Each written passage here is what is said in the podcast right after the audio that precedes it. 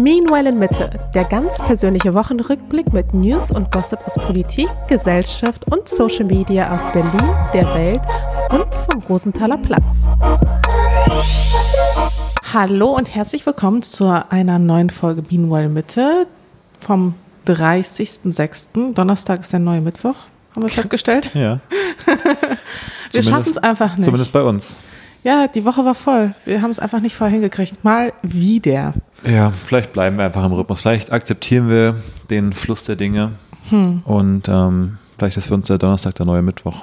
Wir müssen mal schauen. Wir schauen mal. Und ähm, ja, das, also das Ding ist aber eh, die Woche ist quasi leergefegt, podcast-technisch, weil die ganzen faulen Leute gehen in die, in die Sommerpause. Das heißt, wir können jetzt hier richtig äh, aufsammeln. Also alle Menschen sind quasi jetzt auf uns angewiesen. Im Prinzip, wir nutzen die Notlage aus von den Podcast-Hörerinnen, äh, dass wir der einzige Podcast sind. Das ist jetzt, glaube ich, unsere Stunde. Ich würde auch sagen, also unser Sommerurlaub ist ja schon vorbei. Ja. Auf uns wartet jetzt nur noch Arbeit für den Rest des Jahres. Wir, wir senden durch. Nur eine kurze Babypause gibt es dann vielleicht nochmal. Ja, vielleicht. Vielleicht. Vielleicht. Mal gucken, aber vielleicht, mal gucken wie du drauf bist. Mal gucken, Ja. ob du dann wieder sagst, oh, es war so anstrengend, ich kann heute nicht aufnehmen oder ob du einfach dich zusammenreißt. Wir werden es sehen. ja, naja, also ich habe wirklich das Gefühl, seit letzter Woche sind die meisten Podcasts in der Sommerpause. Wir machen aber den ganzen Sommer weiter und ähm, Es gibt ja auch so viel zu besprechen. Es gibt ja trotzdem viele Themen. Also, ich auch, aber ich es, ich meine, die Nachrichten machen ja schon mal keine Sommerpause. das stimmt. Aber ich finde, die letzten Wochen war fast ein bisschen wenig los teilweise. Aber jetzt äh, habe ich es, es wird wieder mehr gerade auch. Ähm, und ich, apropos Sommerpause, wollte ich noch zu letzter Woche eine Sache sagen, einen Schlag, den ich vergessen hatte zu dem ganzen Hitzewellenthema, äh, die ich krass fand. Und zwar ähm, gab es auch eine Nachricht, dass in 170 italienischen Städten Wasser nur noch zum Trinken und Kochen genutzt werden. Zehn Städte haben nachts kein Wasser, einige bekommen es per Laster. Kein Regen seit über 110 Tagen, kein Schnee als Quelle. Ähm, und dass, in, äh, dass da zwei Flüsse oder drei sogar, der Tiber minus 72 Prozent Wasser hat, Po und Arno minus 50 Prozent. Und wir sind gerade mal bei 1,09 Grad Erwärmung äh, über dem Durchschnitt oder sowas. Ähm, das nochmal als kleiner Nachtrag, so zum Einstieg ähm, zum Thema Sommerpause. Wir hatten ja jetzt am Montag, war es Ja, um so ich, ein ne? bisschen jetzt schon die Stimmung zu heben, ne? Hast du das erwähnt? Ja, super. Ich, ich freue mich auf unsere Zukunft. Ja. Montag gab es einen kleinen Vorgeschmack hier mit 35 Grad. Das war Ja. auch ganz angenehm in Berlin. Ja. Hab auch mit ganz vielen gesprochen, die auch alle ultra produktiv waren. Hm. So ist das halt. Ja, das war schwierig. Naja. Apropos letzte Sendung. Da gab es ein Feedback per Instagram-DM, was mich erreicht hat. Hm. Das ähm, wollte ich gerne mit dir teilen. Und zwar gab es, ich sag mal, Kritik. Und äh, das, Warum äh, formulierst du das so vorsichtig? man kann da gerne Kritik schicken jederzeit. Ähm, dafür sind wir offen. Und äh, es ging aber vor allem um einen Punkt, der hier ähm, kritisiert wurde. Und zwar schreibt eine Hörerin, ich lasse den Namen mal weg, einfach weil es ja Kritik war und ich will jetzt nicht, vielleicht will die Person nicht, dass es gesagt wird. Äh, darüber hinaus ist mir aufgefallen, dass ihr ab und zu von, in Anführungsstrichen, geistesgestört und Gehirn amputiert sprecht. Ich habe zuletzt einiges dazu gelesen, dass ein solcher Sprachgebrauch ganz schnell als Ableismus, in Klammern Behindertenfeindlichkeit, gesehen werden kann. Und äh, habe dazu mal einen äh, guten Artikel äh, äh, hier für dich, den ich dir schicke. Natürlich könnte man jetzt auch argumentieren, heutzutage darf man ja gar nichts mehr sagen und ich betreibe Toxic Wokeness, aber ich finde es nicht schlecht, ganz wertungsfrei mal auf dieses Thema aufmerksam zu machen. Solche Begriffe sind doch ziemlich verbreitet in unserer Alltagssprache. Beste Grüße. Ja, also an sich finde ich. Ich finde, es Kritik ist Toxic auch- Wokeness in meinen Augen. Bitte solches Feedback nicht mehr schicken. Ach, als ob. Ja. Danke erstmal für das Genau. Feedback. Ich finde es vollkommen in Ordnung, auch so ein Feedback zu bekommen, weil es Absolut. ist ja ganz offensichtlich kein Hate. Und ich finde, da kann man auch drüber sprechen und sollte man vor allem noch drüber Mhm. sprechen, weil ich glaube, Abletismus ist in unserer Sprache wirklich weit verbreitet und Was, was ist verbreitet? Ableismus, Ableismus. Ableismus. Quinch. Quinch? Quinch. Quinch. Quinch. Das ist absichtlich so, ja. Quinch. äh, Heißt doch, ist so. Quinch. Ableismus, glaube ich, sagt man einfach. Also Able. wie able, so Disable. I'm, I'm able to do something und dann Ismus einfach, Ableismus. Aber willst du Englisch ausgesprochen? Ableismus? Ach so. Ach so, du sagst fast einfach nur Deutsch. Ja. Hm. Naja, able ist ja schon das englische Wort, glaube ich, Mhm. oder? Anyways. Dann bleiben wir bei Ableismus. Ja. Das ist tatsächlich eine Sache, die uns ja, wenn man selbst nicht betroffen ist, die einem halt häufig nicht auffällt. Aber wenn man ja auch zum Beispiel selber gendert, finde ich, ist es ja auch nur angebracht, auch in anderen Aspekten auf seine Sprache zu achten. Allerdings muss ich sagen, bei dem Feedback, geistesgestört, ja, stimmt. Ich finde, da hat sie einen Punkt. Aber Gehirn amputiert? Ja, so ging es mir auch. Also bin bei allem, was du gesagt hast, dabei und ich glaube, dass man generell sowas wie geisteskrank, geistesgestört, noch Behindert auch als. behindert oder so ja. sagt, das ist einfach, das sind schlechte Angewohnheiten, die man in der Sprache noch drin hat, wo man, glaube ich, manchmal selber nicht merkt, äh, dass man es, was man da sagt quasi oder dass es eben nicht, nicht so eine gute Idee ist, ähm, wo man, glaube ich, ja, einfach dran arbeiten sollte, äh, dass man solche Sachen vermeidet. Ähm, Genau, also ich meine, Also bin ich ja total so dabei. Wie, wie, wie es ja auch nicht in Ordnung ist, zu sagen, irgendwas ist schwul. Genau, oder, das, das ich glaube, ich habe das Gefühl, Ja. das war auch genau so ein Prozess, habe ich das Gefühl, dass das vor, ich weiß nicht, wie es heutzutage auf den Schulhöfen so ist, aber das war sowas, was eben noch viel auch gesagt wurde, einfach so, ähm, als Beleidigung irgendwie, so vor, äh, in meiner Schulzeit auch irgendwie, ähm, was ich irgendwie immer ein bisschen komisch fand, aber trotzdem ist viel passiert und ich glaube, da hat die Gesellschaft, Gesellschaft auch schon einen gewissen Prozess gemacht, dass man gemerkt hat, ja, das ist eigentlich Quatsch, das so zu verwenden einfach, Genau. das irgendwie ergibt gar keinen Sinn ähm, und ich glaube, jetzt kommen auch solche Themen, wo es auch immer mehr Leuten klar wird, wo wir ein bisschen bewusster darüber nachdenken ähm, und sowas vermeiden. Insofern bin ich da bei dem Feedback voll dabei. Hab mich aber auch gefragt, bei Gehirn amputiert, da habe ich mich nur gewundert, weil, äh, also, ich kann ja, das gibt's ja in echt gar nicht. Es gibt ja keinen Menschen, der Gehirn amputiert ist. Das heißt ja nur, du hast quasi gar kein Gehirn. Und da das, da es das in echt, glaube ich, zumindest nicht gibt, Man muss ja irgendwie beleidigen können. Genau. Aber ganz grundsätzlich, ähm, finde ich, sollte man sich schon an Dingen orientieren oder an, an, an Zuständen, die de facto eigentlich auch nicht real sind und die auch niemanden betreffen. Und da ist halt Gehirn amputiert für mich eigentlich ein ganz guter Kompromiss. Finde ich auch. Ich bin da, also, wenn da nochmal jemand, äh, ich habe jetzt einen Artikel ehrlich gesagt nicht gelesen, äh, den sie geschickt hatte, ähm, weil bei dem Thema wir eigentlich da ihm eh schon zustimmen. Aber vielleicht wird da erklärt, warum sowas wie Gehirn amputiert auch nicht äh, Sinn, also nicht gut ist. Aber also da sehe ich auch einen kleinen Unterschied. Ähm, aber ich glaube, wir, also ich, ich glaube, es kommt auch öfter von mir jetzt, ähm, dass ich da Aber was wäre denn eine Alternative zu Gehirn amputiert? dumm. aber vielleicht ist dumm auch fies für Leute, die einfach nicht so einen Dumm hohen sind, IQ ja. haben. Es ist schon schwer, es wird wirklich schwer heutzutage noch Leute mal amtlich zu beleidigen. Ja, oder? Du bist ein Vollidiot. Nee, das ist wiederum Vollidiot, da ist definitiv, Echt? ja, Nee, doch. weiß ich nicht. Okay, dann Vielleicht muss man mit so Begriffen sowas wie Toast. Du bist ein dummes Stück Toast. Du bist dumm wie ein, wie ein Stück Toast. äh, ja. ja, vielleicht sowas. Ja. Oder ein, du bist ein Arschloch. Also müssen wir jetzt zu den Basics zurückkehren, zu den ganz grundlegenden Beleidigungen. Aber es würde mich auf jeden Fall auch interessieren, was andere, also wie, wie, Wie beleidigt ihr? wie beleidigt Schickt ihr? uns eure besten Beleidigungen, die ähm, ja, niemanden verletzen oder nicht, nicht, äh, Oder dis- also- nicht diskriminierend ja, sind genau. oder nicht äh, ausschließend sind. Ja. Dann äh, können wir die, die, die zehn besten Beleidigungen in der nächsten Folge hier verlesen. Oh ja, das Dann haben alle so ein gut. bisschen Input, dass wir alle mal so ein bisschen, ja, vielleicht so einen kleinen Pool machen von äh, guten Beleidigungen. Ich sehe schon so meine Insta-Story machen, sowas wie, was sind gute Beleidigungen, so die nicht misogyn, Mhm. behindertenfeindlich sind. Muss man mal so eine äh, homophob, muss man mal so eine Liste machen Mhm. und äh, da irgendwie dann so die Top Top 5 raussuchen. Vielleicht Top hast du 10. auf deinem Blog so einen, so Evergreen-Artikel, wo man immer mal wieder reingucken kann, dass man so, Stimmt. ja, Oder so eine, so ja, so eine- Highlight-Story sonst. oder so, ja. Na gut, Ja, Das dazu. super Feedback. Danke fürs Feedback, ähm, immer, immer gern gesehen zu allen Themen. Ähm, aber dann können wir fast zum Thema der Woche kommen, ne? Ja, denn dieses Thema hat uns äh, definitiv beschäftigt. Ähm, es geht um das Thema Abtreibung. Also Ja. sowohl die Abschaffung des äh, Paragraphen 219a als auch die Entscheidung des Supreme Court, Abtreibung. Ja, was wurde genau entschieden in den USA? Hast du's, ich habe es mir gerade nochmal durchgelesen, nämlich um äh, wirklich äh, zu verstehen, was eigentlich passiert ist. Weil oft hört man, finde ich, so, so Themen auch, gerade aus den USA, oder so, man hört dann so, ja, es ist schlecht, was passiert ist, so, ist so das, was man mitbekommt. Ja. Und man hat so ganz grob eine Idee, aber man weiß gar nicht so genau im Detail.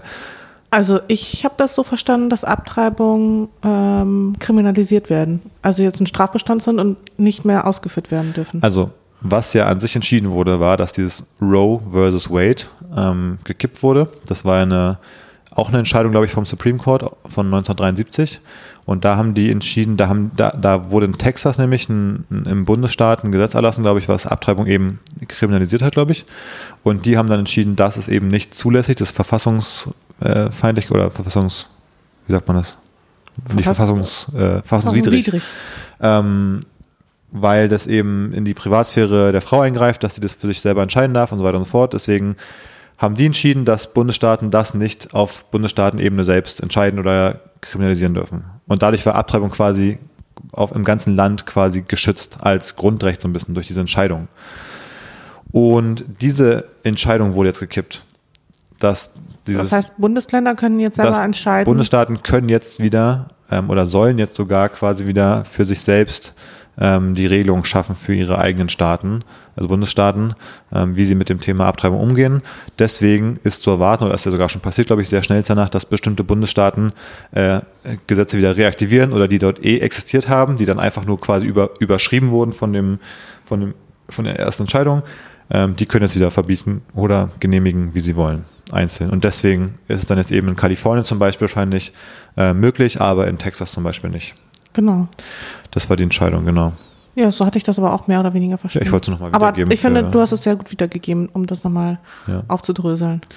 Ja, und jetzt hat man natürlich diese verrückte Situation, dass wenn man jetzt irgendwie in, keine Ahnung, du bist irgendwie halt bei SpaceX in Texas so ungefähr, dann, ähm, und du, du willst abtreiben, dann musst du irgendwie sonst wohin fahren oder fliegen.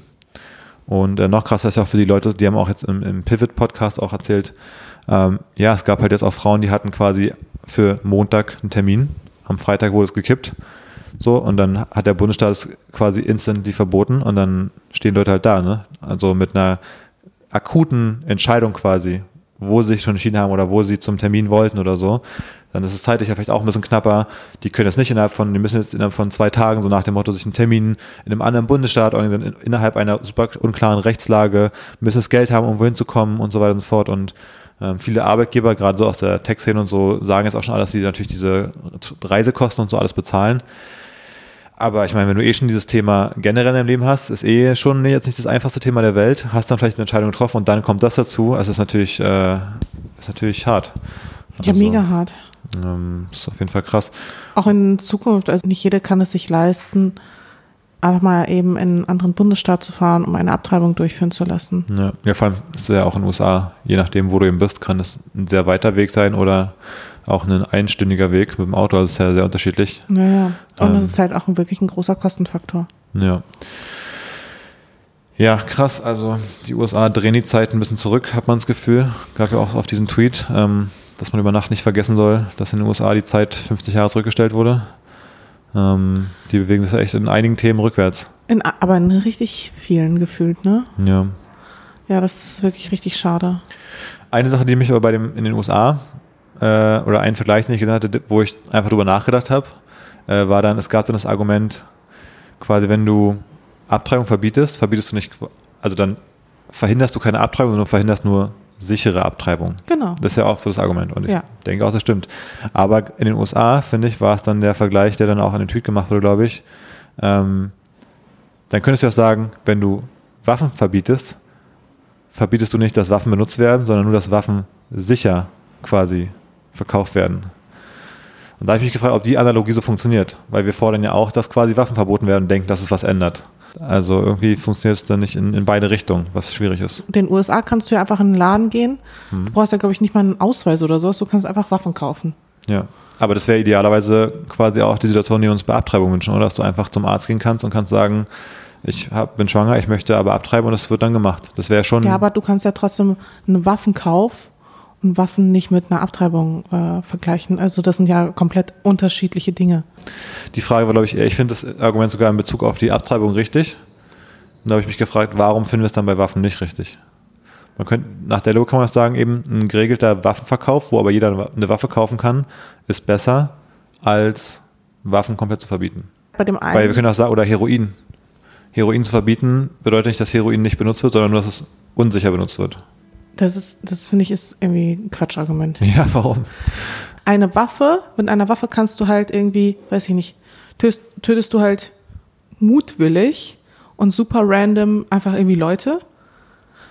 bei, bei einer Abtreibung fällst du eine Entscheidung über deinen eigenen Körper. Das stimmt. Bei, Also das, bei hat Waffen, halt, ja, das stimmt. hat halt eine andere, Tra also nicht nur eine andere Tragweite, sondern es sind halt einfach andere Menschen involviert. Mhm. Ja, bei, stimmt, bei Waffen stimmt das, weil der Effekt auf andere externe Leute auch äh, noch da Das heißt, so Aber die verrückte Entscheidung einer einzelnen Person kann im Zweifel sehr viele Menschenleben kosten. Also wofür, was ist der Sinn einer Waffe, außer Mhm. Menschen zu töten?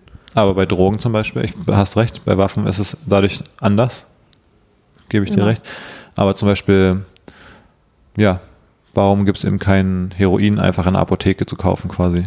Naja, also weil wir ja als Gesellschaft nicht Menschen idealerweise nicht drogenabhängig machen wollen. Eine ungewollte Schwangerschaft kann halt mal passieren, aber dass du Dass man- Drogen mal eben so nimmst, dass, also man in außer vielleicht dass man in Berlin in den Club geht und ab und zu einfach, dass man auch Nee, mal aber aus, Drogen nimmt, kann auch passieren. nee, aber aus Versehen mal Heroin nimmt und dann direkt abhängig wird davon, ist halt einfach nicht so der wahrscheinliche Fall. Deswegen versucht man es halt so, so zu verbieten. Ja.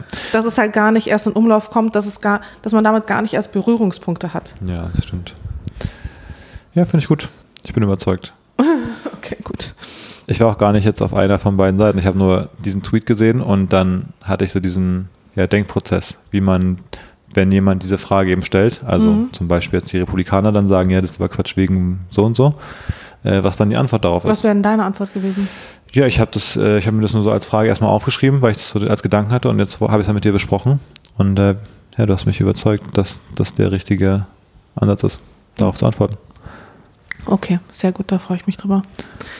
Ja, und äh, gleichzeitig, während äh, in, Amer in Amerika das Gesetz gekippt wurde, Mhm. wurde hier auch was gekippt, nämlich 219a. Da bist du ja die Expertin und kannst mich aufklären, was genau Und- passiert ist. Seit das passiert ist, ist bei mir auch wirklich einiges los, weil ich bin hier nur noch am Drehen und alles Mögliche und ich bin auch echt ein bisschen erschöpft. Gleich drehe ich wieder zu dem Thema. Ich bin auch gespannt.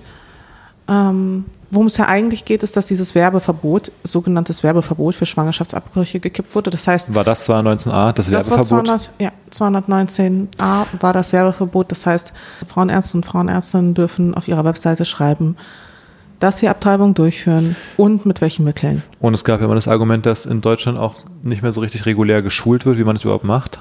Genau, Hat und das, jetzt- ist, und das ist halt was ganz anderes und das ist ja auch der Grund, warum ich immer wieder darauf aufmerksam mache, dass auch 218 abgeschafft werden muss, weil 218 regelt im Grunde, also es steht wirklich im Strafgesetzbuch bei Tötung und Mord und so, äh, ist halt auch das Abtreibungsgesetz. Und das definiert im Grunde, dass ein äh, Schwangerschaftsabbruch ein Straftatbestand ist, der unter bestimmten Bedingungen nicht verfolgt wird. Und dadurch, weil es halt eben kriminalisiert ist, wird es halt logischerweise nicht in der Praxis äh, im Medizinstudium beispielsweise gelehrt. Aber steht es da deswegen drin, weil es, es gäbe ja auch einen Weg, quasi wirklich eine kriminelle Art der, des Schwangerschaftsabbruchs zu machen, indem ich wirklich irgendwie, keine Ahnung, wenn ich jetzt, wenn jetzt jemand auf deinen Bauch einschlagen würde, eine Stunde so ungefähr, dann wäre das ja wirklich eine, eine Straftat, wenn man so die Schwangerschaft abbricht. Also ist das quasi das das Motiv dahinter, dass es so geregelt ist oder warum? Ging es da schon immer um diesen medizinischen Vorgang von ich Abtreibung bin, nicht entscheide mich bewusst aus so Gründen zu einem bestimmten Zeitpunkt? Oder? Naja, also dadurch, dass es halt zur Nazi-Zeit überhaupt erst eingeführt wurde, wollte man halt Frauen das Recht auf Abtreibung nehmen oder beziehungsweise Abtreibung nur unter bestimmten Bedingungen zulassen, damit halt mehr, also in der Hoffnung, dass mehr Kinder geboren werden, dass Abtreibungen halt eben verboten sind. Jemanden so lange in den Bauch zu schlagen, bis das Kind abgetrieben ist, ist halt auch an sich, also ist halt Gewalt. Genau, das da, ich, deswegen Und das ja. hat also, halt nichts mit einer fachärztlichen Abtreibung zu tun. Genau, aber meine Frage, deswegen war meine Frage, ob sich dieses Gesetz eher auf den auf diesen Gewaltaspekt fokussiert und weniger auf die fachärztliche Behandlung schon generell. auf die nur so- fachärztliche Ah, okay. Behandlung.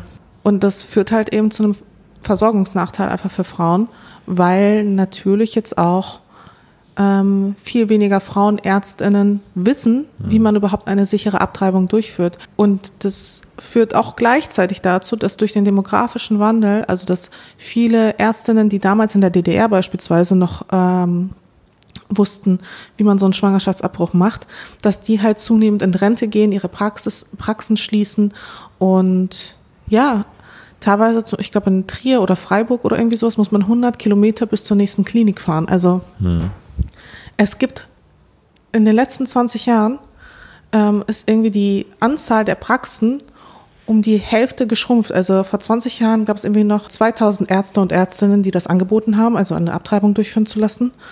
Und mittlerweile sind es halt nur noch so 1000 oder so, Hm. verteilt auf ganz Deutschland. Das ist einfach viel zu wenig.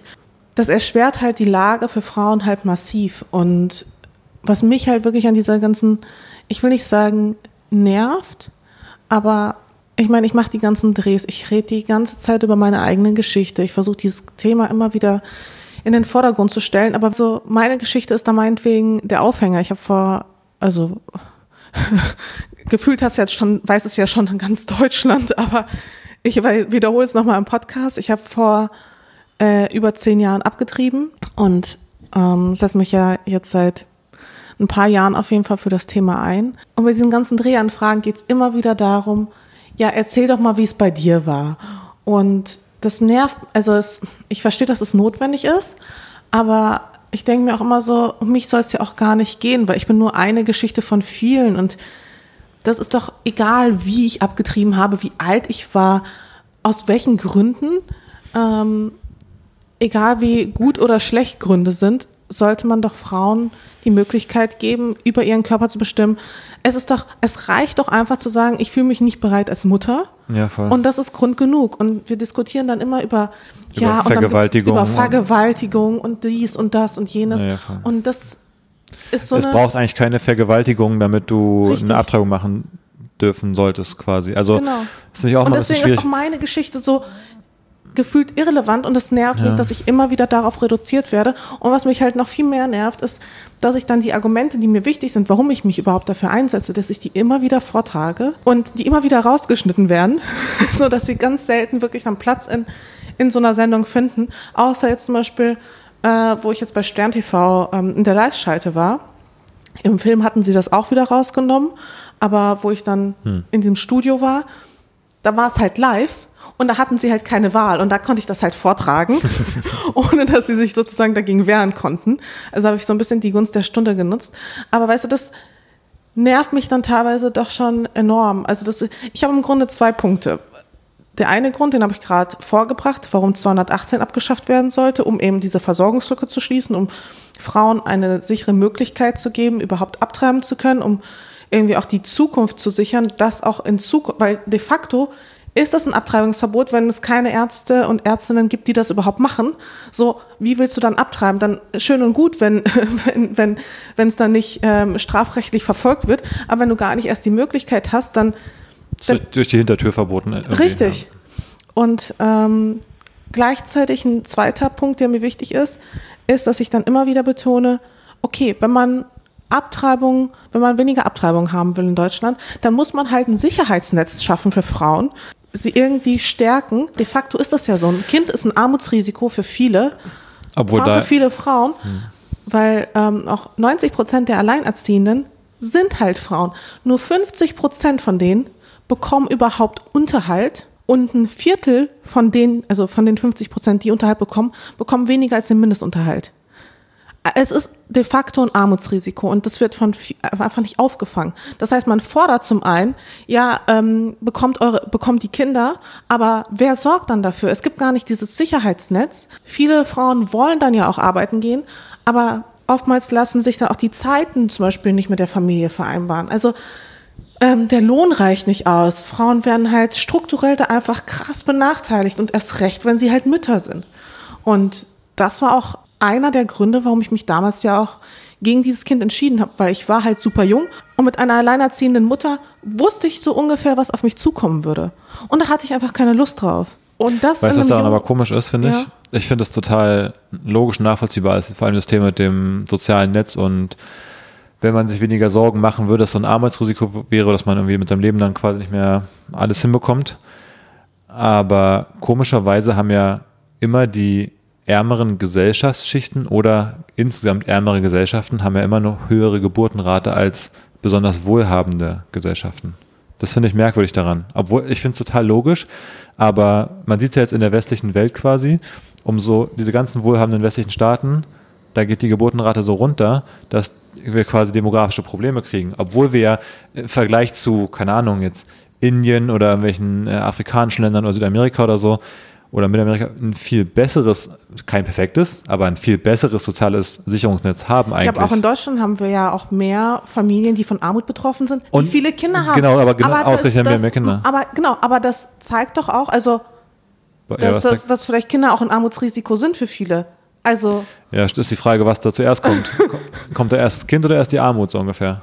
äh, wenn man sagen, sagt, okay, reichere Familien haben weniger Kinder und arme Familien haben viele Kinder, Aber ich glaube, du siehst eher, dass zum Beispiel, du siehst eher, glaube ich, dass umso wohlhabender die westlichen Gesellschaften geworden sind, umso mehr hat die Geburtenrate abgenommen. Insofern habe ich schon das Gefühl, dass Wohlstand, ich glaube schon, dass, ich glaube, dieses Kinderfeindliche ist echt auch ein bisschen das in einer Gesellschaft wie in Deutschland zum Beispiel und auch bei den Wohlhabenden vor allem, dass so dieser, dass auch stark so ein Gedanke ist in der heutigen Zeit, ja, ich will jetzt mein Leben genießen und ein Kind ist einfach quasi so ein, so ein Pain in the Ass, einfach wegen zeitlichen Aufwand. Auch finanziell muss man Abstriche machen oder da braucht es Ressourcen und so weiter und so fort, dass einfach mehr Menschen deswegen sagen, boah, eigentlich nicht so richtig Bock, ähm, ich, ich äh, mache lieber weiter Urlaub zu zweit und habe eine Wohnung, die ich bezahlen kann und, und so weiter und so fort. Es ändert ja nichts daran, dass Kinder dann entsprechend ein großer Kostenfaktor sind. Also auch zum Beispiel Verhütungsmittel sind ja auch in Deutschland nicht kostenlos. Und eine Abtreibung ist in Deutschland auch nicht, also wird teilweise von den Krankenkassen übernommen, je nachdem, aber an sich ist sie ja auch nicht kostenfrei. Also weißt du, das ist ja alles, was mit dem Thema ja auch zu tun hat, ist auch mit Kosten verbunden. Reiche Länder, die auch eine gute Gesundheitsversorgung haben, die auch ein gutes Sozialsystem haben, haben tendenziell auch weniger Abtreibungen, obwohl Abtreibungen dort legalisiert sind. Also Niederlande oder Kanada. In Kanada zum Beispiel, die ja auch ein super Sozialsystem haben, etc., die haben prozentual, also gerechnet auf die Bevölkerung, eine deutlich kleinere Ab, ähm, Abtreibungsrate als die USA zum Beispiel. Also es ist so, weißt du, je stärker das Gesundheitssystem und je stärker das äh, Sozialsystem, umso eher sind Frauen ja auch bereit, die Kinder auch zur Welt zu bringen. Das ist ja keine Entscheidung, die man so leichtfertig trifft. Und da wollte ich auch noch auf einen anderen Punkt hinaus, der mich richtig aufgeregt hat, vorhin auch. Wir gucken ja gerade noch diese, jetzt Teil 2 dieser Spiegel-Doku mit diesen Corona-Testzentren, keine Ahnung was wo dann alles so durchgewunken wurde, wo man irgendwie so davon ausging, ach, da wird ja, also keine Ahnung, ist man davon ausgegangen, dass da niemand betrügen wird, was auch immer. Jedenfalls, da gab es keine Regulierung, gar nichts, keine Maßnahmen, nix. Aber wenn es darum geht, die Antibabypille rezeptfrei zu machen, sagt Spahn, ja, aber dann schlucken Frauen die Antibabypille wie Smarties. Das hat er halt wirklich so gesagt. Wo ich mir so denke, hä? Ja, das, Wie, also, das war genauso gut wie, ähm, war das äh, Scheuer oder Seehofer, der meinte, das wäre hier Taxi, Taxi übers Mittelmeer. Taxiunternehmen für die Flüchtlinge, die hier einfach so als Ausflugs, auf dem Ausflugsboot angefahren kommen. ach so, und Wissing meinte, ja, diese Interpretation von ja, so, Wissing meinte jetzt auch letztens zum 9-Euro-Ticket, das könnte man halt auch nicht äh, verlängern, weil das, äh, dann würden ja Leute einfach so aus Spaß Bus fahren, aus Langeweile. da, so geht's nicht. Also das, das Wo kommen wir da hin, wenn die Leute zum Spaß mit öffentlichen Verkehrsmitteln hin und her ja, fahren? die würden den unnötig ausnutzen, äh, ausnutzen, auslasten. Ausnutzen und auslasten wollte beides so ein bisschen mischen. Ja, genau. Klar. Wer kennt's nicht? Einfach mal ein bisschen zum Spaß Bus und Bahn fahren. ja, super, also Ring, Ringparty. Ringbahnparty. Ja. Oh Mann, ähm, es gab einen Kommentar, weil du warst ja bei Stern TV am Sonntagabend. Das war hier auch aufregend. Ähm, irgendwie um 23 Uhr oder so kam hier, äh, das Kamerateam kam schon abends um 8 und dann um 9 nochmal, haben die hier alles aufgebaut und dann war Live-Schalte. Ich habe mich gewundert, erstmal, dass äh, als Backup-Plan wurde Skype war hier äh, der Plan, weil ich verwirrt war, dass es der Backup-Plan war, weil Skype, also, Vor allem, es war der Backup-Plan und wurde dann aber zu Plan A. ach, wo, habt ihr es über Skype Wir haben es gemacht? über Skype gemacht. wow, das ist aber, Die haben halt die Kamera aufgebaut und den Ton und alles Mögliche. Warst du dann über MacBook Skype oder was? Ach so. Ich habe es leider nicht gesehen, weil ich war mit Marley im Treppenhaus. weil ich habe versucht, dass wir die Aufnahme hier nicht komplett stören. Und dann äh, hat Marley im Treppenhaus rumgeschrien, dann war dafür los und dann bin ich raus, damit er nicht auf die Straße rennt. Deswegen habe ich leider das noch nicht gesehen bisher. Hast du da verpasst, aber ja, das fand ich schon mal krass, dass äh, es per Skype lief. Und ähm, aber die haben ja dann vorher auch so ähm, auf ihren Social Media Kanälen Sachen gepostet, wo dann glaube ich auch du gesagt hattest, ähm, 219a Abschaffung ist nur der Anfang, 218a muss eben auch abgeschafft werden. Und da gab es noch einen Kommentar, ja super, dann wird es so wie, ich glaube in den USA das hat sie geschrieben, die Person, ähm, dass das Baby, solange es mit dem Kopf noch drinsteckt bei der Geburt, kann es noch mit dem Messer quasi abgestochen werden, wenn es schon halb draußen ist. Und da wollte ich fragen, stimmt das? Kann man ein Baby einfach, wenn es mit dem Kopf noch drinsteckt, so mit dem Messer einfach totstechen bei der Geburt? Ist es dann eine richtige Abtreibung in den USA? Äh, Ich, also, richtig? so wie ich das verstanden habe, ist das in den USA auch so geregelt, dass, ähm, dass es irgendwie nur bis zur 24. oder 25. Okay. Woche. Also ich Also ist glaube, nicht, ist nicht der reguläre Weg, wie Abtreibungen gemacht werden in den USA. selbstverständlich nicht. Leute denken, glaube ich, ich glaube, viele Das Baby kann das auch, auch in den ersten durcheinander. 24 Stunden kann das Baby quasi noch totgeprügelt werden. Das ist dann auch eine Abtreibung in den USA. Wenn man 218, wenn man 218 ab, abschafft, dann Genau, da war ja auch so ein auch. Argument so, ja, manche Ärzte werden das vielleicht dann auch nicht so ganz genau nehmen, so nach dem Motto, wo ich mir so dachte, ey, wie gehirnamputiert kann Ja. man dann bitte sein, dass man das wirklich denkt, weil manche denken, wenn 218 quasi abgeschafft wird, dann geht's ja gar nicht darum, irgendwie, dass man, dann wird, dann wird vielleicht auch in der Kita mal ein Kind noch einfach genau, dann um ist die Ecke gebracht. Kindstötung grundsätzlich erlaubt. Bis zum 18. Lebensjahr können Kinder einfach wieder vom Planeten entfernt werden. Du, ich glaube, manchen äh, Klimaleugnern wäre das gar nicht so unrecht. Okay. Also, ja, es ist einfach absolut absurd. Also Leute denken scheinbar, wenn quasi 218 abgeschafft wird dann, und Abtreibungen legalisiert werden, dann kann man einfach so bei der Geburt quasi auf das Baby noch einstechen, so nach dem Motto, ohne dass es ein Strafbestand äh, wäre. Aber dem ist natürlich nicht so. Also ich ähm, glaube, meine Forderung wird hier auch klar. Und wie gesagt, solche Detailfragen, wann es halt grundsätzlich erlaubt ist, kann man ja auch Noch- regeln, noch aber halt ja. vielleicht auch nicht unbedingt im Strafgesetzbuch. Die ganzen Gesetze zum Thema Gesundheit und Ärztepflicht und sowas sind ja nochmal woanders. Und da, finde ich, kann man auch drüber reden, dass man es dort irgendwie festhält und da reguliert. Das ist halt irgendwie nur Gut, aber ich meine, ich nehme an, dass zum Beispiel ähm, Sterbehilfe zum Beispiel, Mhm. ist in Deutschland, glaube ich, auch noch ein Thema, was immer wieder diskutiert wird, was ja auch nicht erlaubt ist in Deutschland. Ne? Also ein Arzt darf ja nicht einfach auf deinen Genau. eigenen Wunsch dir irgendwie die Kapseln geben, dass du ähm, dann vom Planeten gehst. Aber das steht doch bestimmt auch im Strafgesetzbuch, dass Beihilfe, also solche Sterbehilfe bestimmt auch unter Strafe steht. Also ich vermute, dass Das solche Sachen nicht. generell da geregelt sind. Ob das jetzt vom, vom Gefühl her richtig findet, aber ich vermute, dass solche Sachen Kannst einfach sind. Dass wenn Ärzte quasi Sachen machen, die sie nicht machen dürften, dass es einfach halt im Strafgesetzbuch ist. Das ist klar, das, wenn man das so ausspricht, denkt man, das ist irgendwie wi- falsch, dass so eine Abtreibung als Tötung im Strafgesetzbuch ist. Aber ich glaube, das ist so ein bisschen eine logische Konsequenz von, wir erlauben, also du müsstest es Ah. irgendwo erlauben, du musst irgendwo sagen, es ist ein normaler medizinischer ärztlicher Vorgang, dass es bis zu der Woche gemacht wird. Wenn es nicht in, zu der Zeit passiert, dann ist es eine Strafe und dann muss es ja irgendwo im Strafgesetzbuch geregelt sein, was Genau. passiert, wenn du gegen das Erlaubte verstößt quasi einfach. nur. Genau, aber da müsste quasi es geregelt sein, dass irgendwie erst ab Ja, ab Woche irgendwas Woche so. irgendwas äh, Aber dann ist es dann ein Straftatbestand Ja. und vorher dürfte es nicht kriminalisiert sein. Genau, insofern müsste es natürlich logischerweise erlaubt sein, ähm, zu lernen, wie es geht. Genauso wie ja, keine Ahnung, Autofahren lernst du auch mit Führerschein, ist auch erlaubt, das zu lernen. Aber wenn du halt mit 200 durch die 30er-Zone fährst, ist halt auch eine Straftat. Genau. Also, so ist es ja bei allen Sachen in der Regel, dass immer, es gibt den, den erlaubten Umfang und den halt, der dann zu weit geht oder so. Naja, ähm, und wie gibt es jetzt irgendwie eine Tendenz mit 218? Gibt es irgendwie, ist das auch eine Debatte, die schon läuft oder wie die läuft aber an? schon lange, aber ich, Denkst du, da passiert was oder war es jetzt erstmal der, ich glaube, das war, also es war jetzt erstmal der Etappensieg. Ich, ja. Meinst du, kommt jetzt mehr Momentum rein oder meinst du, es wird jetzt ein bisschen ausgeruht, dass jetzt der gekippt ist endlich und jetzt ist, wird erstmal so ein bisschen auf die Rutsche nach hinten in der Prio-Liste? ich glaube, normalerweise wäre es jetzt nach hinten gerutscht, aber durch die USA ist es schon noch weiterhin irgendwie im Fokus. Vielleicht geht es auch, wenn man das, das Momentum behält, dass man jetzt schon einen so einen Erfolg hat mit einer Regierung, die vielleicht bei dem Thema eher ähm, ja, das ähnlich sieht, dass man das vielleicht direkt in einem Rutsch irgendwie jetzt noch in der Also ich kann mir schon vorstellen, dass die Ampel, ich meine, die haben jetzt auch gerade, ich sag mal, Besseres zu tun, so nach dem Motto, aber ich kann mir schon gibt- vorstellen, dass Es gibt ja immer Besseres zu tun nach der Logik. Also dass zum Beispiel die nächste Regierung, also sollten wieder die Grünen ähm, und vielleicht irgendwie SPD oder so zusammenkommen.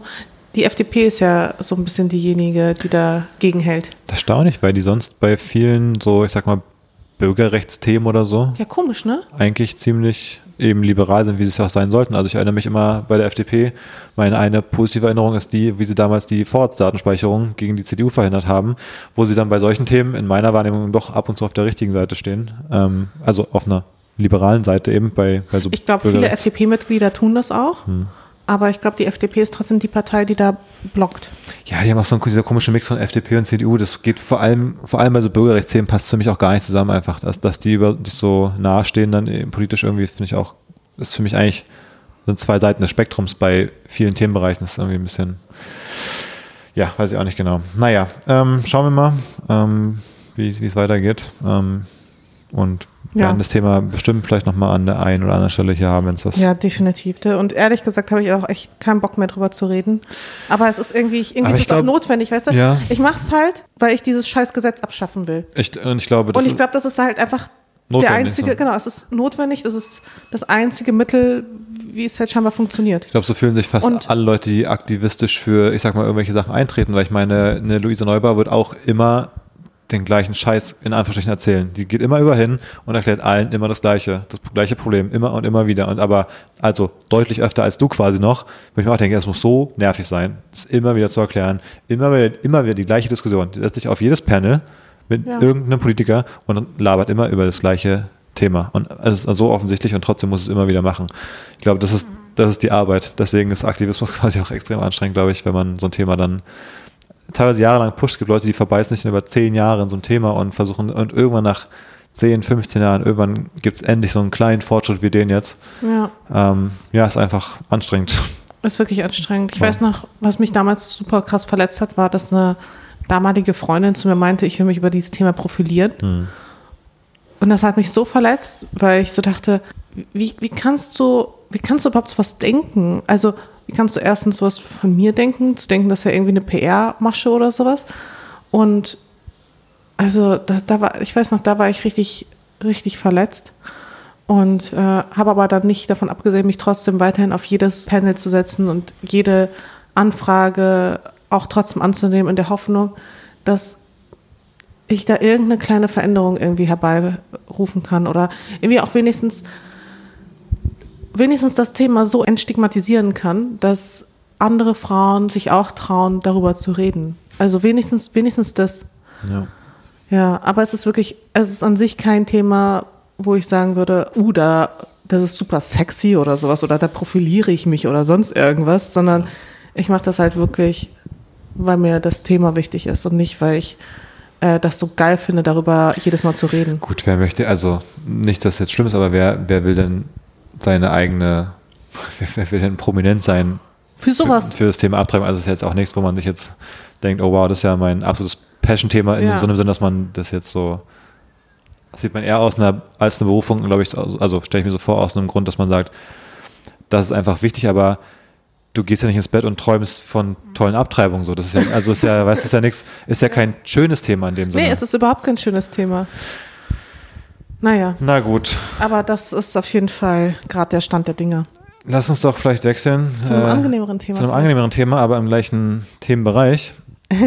Gestern war hier die Babyshower. Ja. Wir spielen jetzt nach und nach die ganzen Sachen durch auf dem Weg zum, zum Hattest, Baby. hattest du auch das Gefühl, wir sind die unvorbereitetsten Eltern der Welt? Ja. Das hatten, glaube ich, auch alle anderen beim, unserem kleinen, beim kleinen Quiz. Oder wenn wir so das Geschenk ausgepackt haben, die, oder die Geschenke und das so angeguckt haben wie, aha, und was bitteschön soll das sein?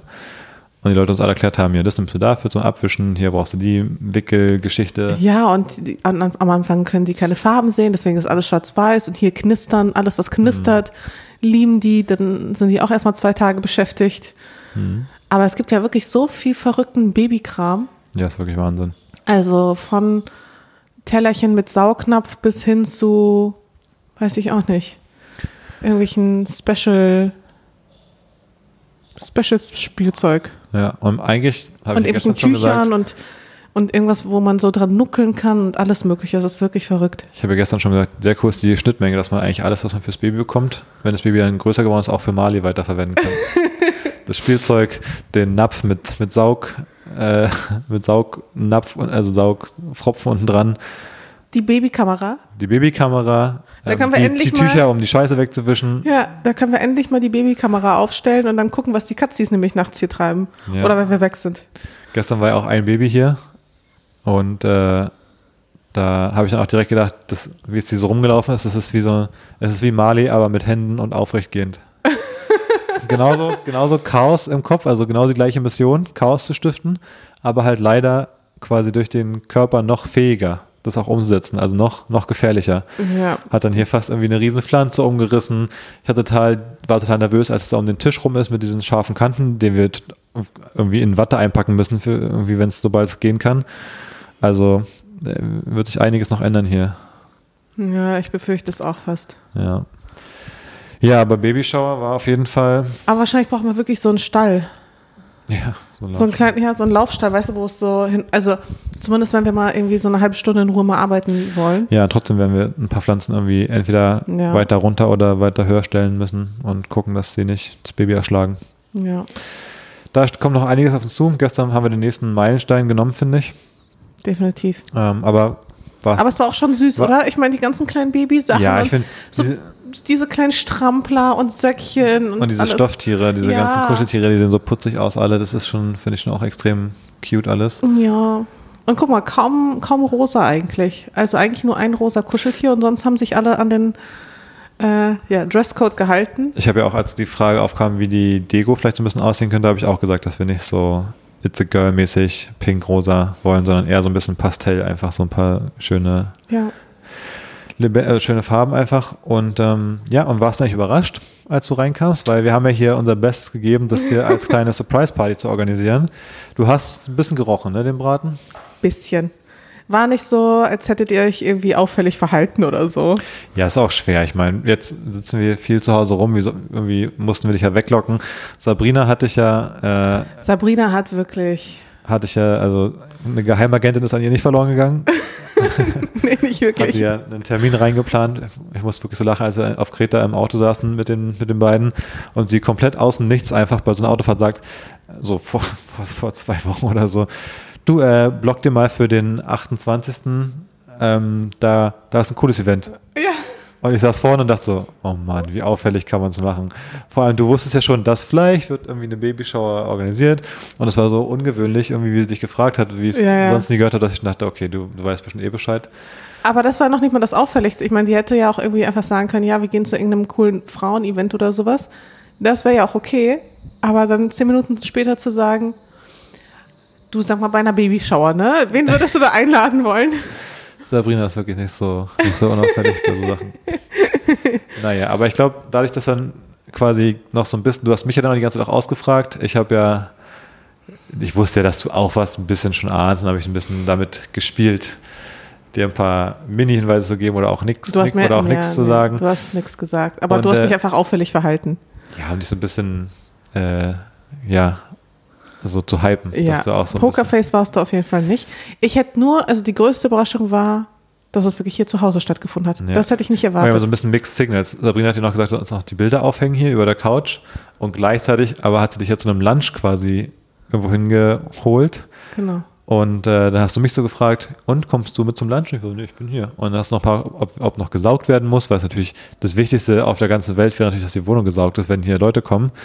Ähm, ich glaube, du warst nicht so ganz klar, ne? ob du beim Lunch irgendwo reinkommst und dann da schon die Surprise-Party ist oder Mhm. Ich, hab, ich bin wirklich fest davon ausgegangen, dass es irgendwo anders an der. und warst du dann enttäuscht, als du ins Restaurant kamst und es war einfach nichts? Ja, ich war schon ein bisschen überrascht. ja, weil auch die Location vom Restaurant so merkwürdig war. Hm. Ich war so, hä, warum gehen wir denn dahin? So Ja. von allen Plätzen Berlins, warum dann dahin und warum fahren wir da auch mit dem Auto hin, wenn es irgendwie aber nur so zwei Minuten entfernt ist? Also da war ich so ein bisschen, so, also schon ein bisschen skeptisch. Und ähm, ja, aber als ich dann hier reingekommen bin und dann die Tüten gesehen habe im Eingang, war mir schon alles klar. Ja, da war dann alles klar, weil du jetzt so reinkamst. Aber als du weg warst, kamen dann hier auch die Helferinnen und wir haben ein bisschen aufgebaut. Und dann war lustig, als es die, die Gäste, Gästinnen, Gästinnen, Gäste, äh, sollten um 17 Uhr kommen und dann, die wussten, glaube ich, zum Teil alle nicht genau, ob du schon da bist oder nicht. Und dann kamen alle so ein bisschen so hektisch die Treppe hoch, waren so, hä, ist Mascha schon da? Und waren so ganz nervös. Und am besten war Frankie, die meinte, ähm, Sie stand unten vor der Tür und hatte Angst, dass, dass du sie von oben schon siehst oder so. Hat sie nicht getraut zu klingeln, weil sie dachte, es treffen sich vielleicht alle Gäste unten vor der Tür und kommen dann gemeinsam hoch. Und dann war sie so ganz verwirrt und nervös, ob sie die Überraschung versaut. Aber es war da echt cool, fand ich, als du reinkamst. Hier waren viele unserer liebsten äh, Freunde oder deiner liebsten Freunde auch. Und ähm, war schon cool, oder? War mega cool. Also ich bin jetzt auch froh, dass es äh, zu Hause stattgefunden hat, aber gleichzeitig dachte ich so, nein, das werden die jetzt doch auch nicht zu Hause machen. Also erstens, hier sieht's aus wie Sau. Das war und das- zweitens, und zweitens, wir haben halt ja nicht mal ein richtiges Bad, ne? Ja, genau. Also wir haben jedenfalls kein, kein richtiges äh, funktionierendes Hauptbad. Wir haben ja das kleine Bad, wo auch am Ende alles ist. Also das ist ja, Ja. auch im Grunde ein normales Bad. Aber, ähm, aber ich finde es so gut, wie du, wie du reinkamst in die Wohnung, wie du vor, also wie du erstmal vor dem Losgehen fünfmal gefragt hast, ob du saugen sollst. Wenn hier was wäre, dann müsste man nochmal saugen. Ich war so, nee, nee, brauchst du nicht. Und du warst schon skeptisch.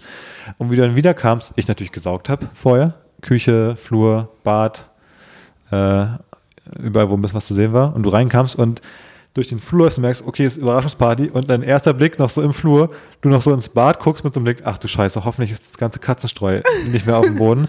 Und Das wäre das Schlimmste das, für mich. ich weiß, dann hättest du die ganze Party nicht mehr genießen können. Wenn du gewusst Ja, hättest, dass, 100%. dass alle Leute hier diese versiffte Wohnung sehen, dann hättest du wahrscheinlich gesagt, Leute, cool, dass ihr da seid, aber ich, muss man ist mir kurz richtig hier, peinlich, ich ja, muss genau, mal saugen ich muss mal kurz hier das Katzenstreu wegsaugen. naja, habe ich alles gemacht. Und dann konnten wir die Party genießen. ja. Na gut. Ja, also das Kind darf auf gar keinen Fall zu früh kommen, weil Ja. Das Bad muss noch gemacht werden, das Kinderzimmer muss noch gemacht werden, das Wohnzimmer ist fast fertig, da kommt übrigens jetzt diese Woche der neue Teppich und dann ist wenigstens das Ah ja. abgeschlossen. Cool. Na Ja. gut. Es ist wirklich ein Drama. Na gut. Aber war cool. Also Babyshower, 10 von 10 kann ich auf jeden Fall allen empfehlen. Macht Spaß. Sehr gut. Aber ja, ich habe erstmal, ich kam rein und alle standen da und waren so, guckten mich so erwartungsvoll an und ich war so, ich war super happy. Ich Ja. musste ein bisschen weinen. Also es kam so ein Das ist bisschen immer der Tränen. Druck, wenn alle dann angucken, ne? Bei einer Überraschungsparty. Aber ich wusste auch nicht, weißt du, was macht man? ja genau, ich wusste ja auch nicht, ich habe es ja nicht organisiert. Ich wusste ja auch nicht, was der Plan war. Und alle haben mich so erwartungsvoll angeguckt, so als wüsste ich, was, wie, wie es jetzt hier vorangeht oder was wir jetzt machen. Ähm, ich wusste es ja auch nicht. Ich habe dann den Kuchen angeschnitten, wir haben dann Geschenke ausgepackt, Wir haben ein kleines Quiz gemacht. kleines Quiz gemacht. Ähm, und dann sind auch die ersten auch schon gegangen. Na gut, war ein bisschen längere Baby-Corner heute, also indirekt quasi. Ja. Ich habe jetzt noch eine ganz andere Sache.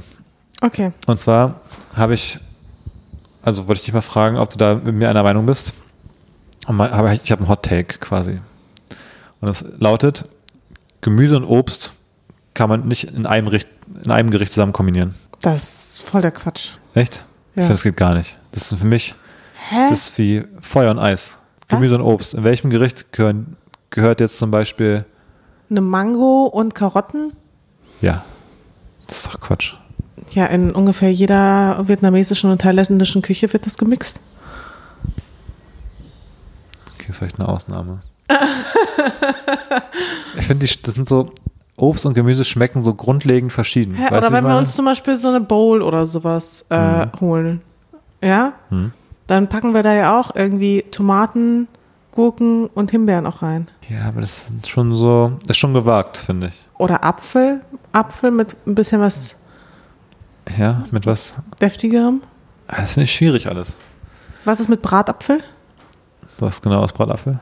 Das ist ein Apfel, der im Backofen gebacken wird und dann halt so auch zu deftigeren Gerichten. Zum Beispiel so Kartoffel, Kartoffel Mhm. Ja, und das, Apfel das geht natürlich. ist dann zum Beispiel so. auch eine gute Kombis. Ja, ist auch Gemüse und Obst, das stimmt.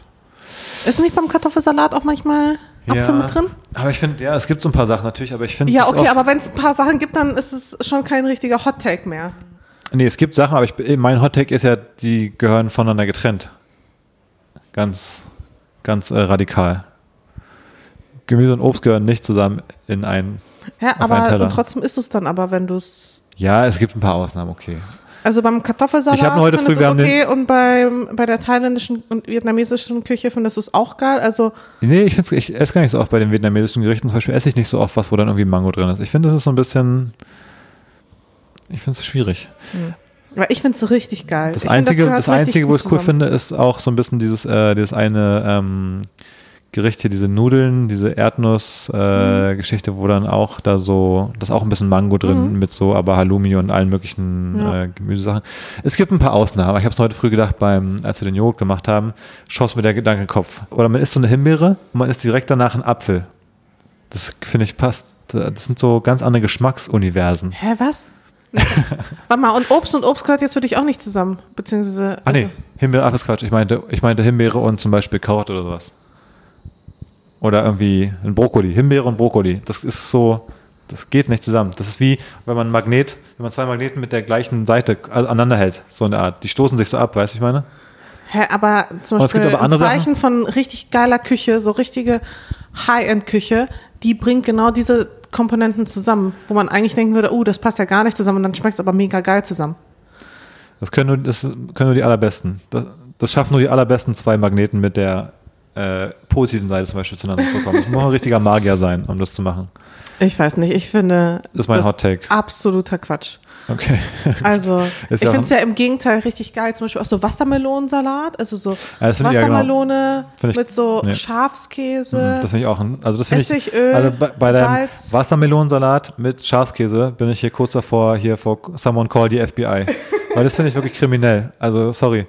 Aber das gehört mal ins Strafgesetzbuch. So, solche Wassermelonensalat. Gerichte mit Feta-Käse. Ja, das mega geil. überhaupt keinen Sinn, dass die beiden Sachen gemischt werden. Das schmeckt einfach übelst lecker, du hast gar keine Ahnung. Oder so, so gebackener Ziegenkäse, Walnüsse, Alles finde ich, ja, kriminell, wirklich. Ähm, dazu ein bisschen Wassermelone. naja, gut, also du bist nicht meiner Meinung. Nehme ich jetzt mit. Nee, ach, ich finde das äh, supi. Es gibt für mich wenig Dinge, die ich gern lieber kombiniere als, als äh, Obst und Gemüse. Na gut. Aber apropos äh, Lebensmittel, hast du mal gesehen, hier alle reden ja von Inflation, ne? Hast du mal gesehen, wie die äh, Preise gestiegen sind von, von einigen Essenssachen? Finde ich richtig krass. Die letzten Wochen fällt es Ja, mir extrem auf. Echt? Brot, hier bei Zeit für Brot, ja? Da holen wir auch die zwei gleichen Brote quasi. Und äh, das hat noch, also letztes Jahr oder so im Sommer, also vor einem Jahr, hat das eine Brot, was wir immer geholt haben, glaube ich, 4,50 Euro gekostet. Ja, was kostet das denn Das jetzt? kostet jetzt irgendwie 6,90 Euro oder sowas. Ach, echt? Das ist, ja. Also auf einmal kostet es quasi fast so viel, wie früher ein ganzes Essen gekostet hat. Nur so ein Brot. Finde ich schon krass.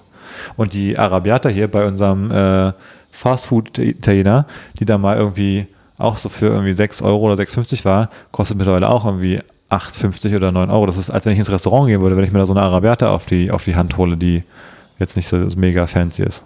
Was mit dem Rap? Der bleibt stabil, glaube ich. Aber pass mal auf, bis da die Erhöhung kommt, um das Das ja 50 krass. Prozent teurer wird.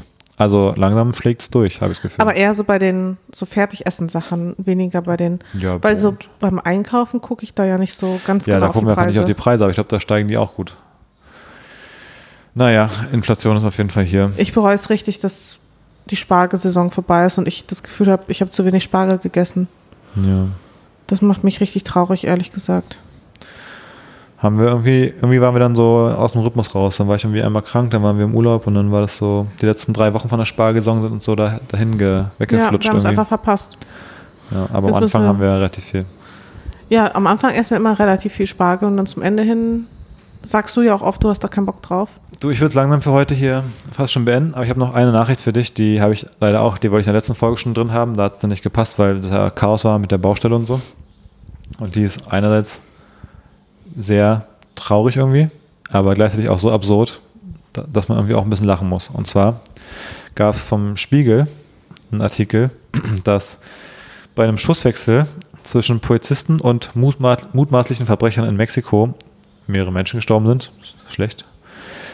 Ähm, ist nicht gut darüber zu lachen, aber es ist einfach, wenn ich es lese. Ähm, die Behörden entdeckten auch einen toten Klammer, einen toten Klammeraffen mit einem Kapuzenpullover und Flecktarn. What? Ähm, und der hat auch eine, eine Schutzweste an. Also eine Ja. schusssichere Weste, glaube ich, Der Affe. der Affe. Also scheinbar hatten da die, ich weiß nicht, das Drogenkartell scheinbar wurde von der Polizei hochgenommen. Und scheinbar hatten die einen Affen bei sich im Drogenkartell, der so Teil der Gang war, der scheinbar so Camouflage anhatte und eine schusssichere Weste. Hat leider auch erwischt. Oh Gott, der arme Affe. Ja, aber er war ein krimineller Affe wahrscheinlich. Aber sind Affen nicht alle so ein bisschen kriminell? so wie Emale kriminell ist. ja. Ja, ich habe es Ein gelesen. Affen ist doch so eine. Affen haben doch voll die kriminelle Energie. Ich glaube auch, wenn man den gut trainiert, ist, glaube ich, ein richtig guter, ähm, so krimineller Kollege einfach. Auch wo wir auf Bali waren, weißt du, in diesem Affen. die können äh, einfach, Dings. die klauen dann den Polizisten die Schlüssel so ungefähr. Ja. Und die Pistole vor der Schießerei. Oder ich war auch mal in Kapstadt bei so einem. in so einem Affen-Sanctuary. Und da haben die mir auch erstmal meinen Tunnel geklaut. Aus dem Ohr. Ja, die sind, die sind wirklich hochkriminell, würde ich sagen. Ja, Affen sind krass kriminell. Ich glaube, die muss man auch gar nicht so trainieren. Ach, eine lustige Sache habe ich auch gesehen.